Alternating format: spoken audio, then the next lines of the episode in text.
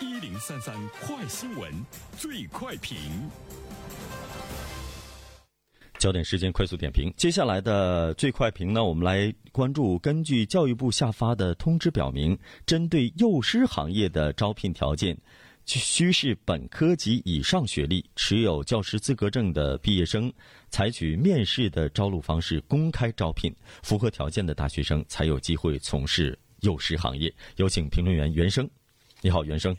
你好，晨曦。啊，这里面呢，我们看到了从教育部的角度上来说呢，会对从事幼师教育的从业人员的门槛呢是提升了哈。以前呢，我们都知道中专毕业、大专毕业都可以到幼儿园去当老师，呃，尤其是一些女孩子哈，在找工作的过程中呢，他们会倾向于呢去做一名幼师，因为觉得幼师就业的门槛呢是比较低，你有一个中专毕业证，有一个大专毕业证。你很有可能呢就会成为一名呢幼儿园的这个老师，但是现在呢，我们看到了教育部呢下发了通知，未来来说，对于中专和大专毕业的，尤其是女生来说，想到幼儿园去当一名老师已经是不可能了啊！啊，这个规定呢，首先呢是受到了家长们的欢迎啊，大家。都特别呢重视孩子的幼儿期间的教育，从国家的角度上来说，也开始呢来重视呢幼儿教育，所以呢对于幼师的这个标准有了更多的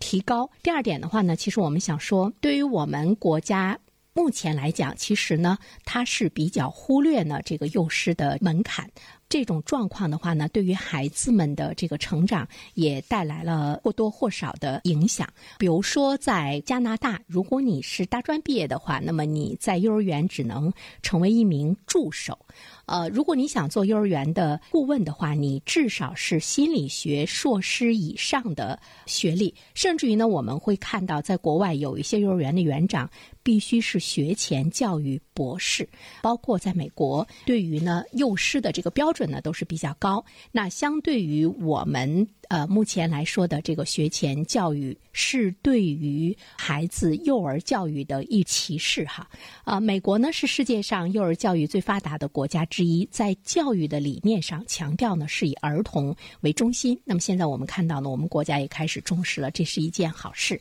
就是一个孩子表现出来的智力的状况，他的心理的状况，他的这个情绪的这个状况，其实呢，对于他的一生来讲，已经是定型。百分之八十了，全世界呢是有统一的认识的。所以说呢，对于幼师来讲，它不单单呢是一个陪孩子玩的问题，它更多的呢会涉及到社会学、心理学等等很多方面，包括幼师自身的素质，包括他的情绪的管理，包括他的这个品行的状态，对孩子们的影响来说呢，都是要值得关注的。所以说，怎么样为幼儿提供一个良好的学习环境和氛围，幼师的素质呢是非常的重要。因为学习的启蒙教育如果没有打好底的话，那么对于孩子一生的影响来说呢，都是非常重要的。我们也相信，在未来来说，也会有更多的幼儿园对于呢教师的这方面的这个门槛也会是越来越高。其实现在我们也看到了，在深圳啊等等这样的一些地方，幼儿园的老师呢已经是有清华的、有北大的，甚至于呢要求有硕士、博士的。好了，晨曦，